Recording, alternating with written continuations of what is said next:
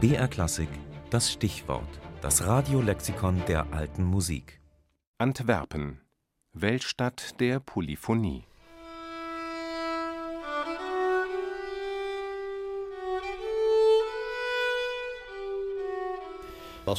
Wenn man über die wichtigsten Punkte in Sachen Musik in Antwerpen spricht, dann muss man zu den Polyphonisten zurückgehen. Ockeghem, Ruprecht.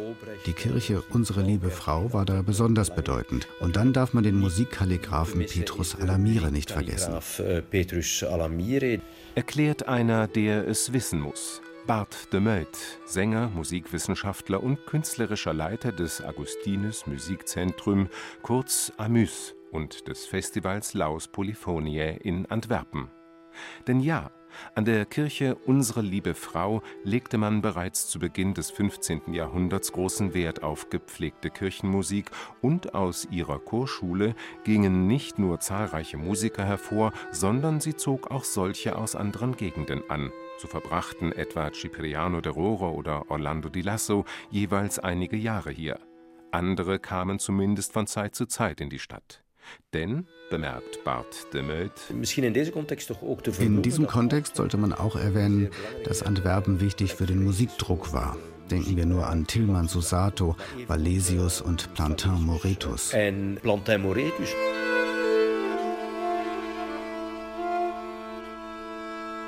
Diese Blütezeit der Komposition und der Druckkunst beruhte nicht zuletzt auf der Tatsache, dass Antwerpen bis ins 17. Jahrhundert eine der größten Städte der Welt war und eine der wichtigsten Handelsmetropolen die Wirtschaft florierte also, die reichen Handelsleute umgaben sich gerne mit allem Schönen und waren bereit, dafür viel Geld zu bezahlen. Da entstanden im 17. Jahrhundert Musiksalons.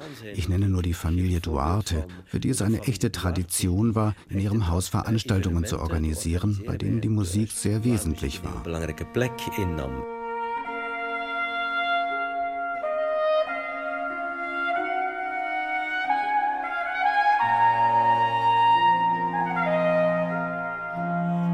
Als die ökonomische Blüte jedoch um 1600 durch allerlei politische und religiöse Konflikte zu welken begann, betraf das auch Komposition und Musikausübung, nicht aber den Instrumentenbau. Denn wofür Antwerpen im 17. und 18. Jahrhundert vor allem berühmt war, das waren die Cembali der Familienwerkstätten Rückers, Couchet und Dülken, die europaweit zu den meistbegehrten ihrer Art gehörten. Auch Ende des 18. und im 19. Jahrhundert gab es natürlich immer Musik in Antwerpen, Oper, Konzerte, aber nichts wirklich Außergewöhnliches. Das änderte sich erst gegen Ende des 20. Jahrhunderts. Schon länger hatte man damals alte Musikkonzerte im Vleeshös und im Rubenshaus veranstaltet und, erzählt Bart de Meut,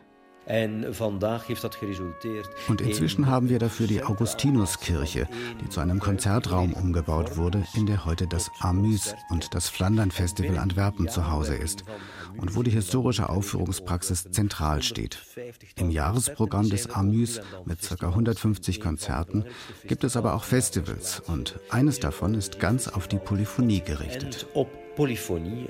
Und so schließt sich der Kreis. In der Stadt, die vor einem halben Jahrhundert schon als Zentrum der Polyphonie galt, gibt es nun mit Laus Polyphoniae eines der ganz, ganz wenigen auf diese Kunst konzentrierten Festivals und sicher das wichtigste seiner Art.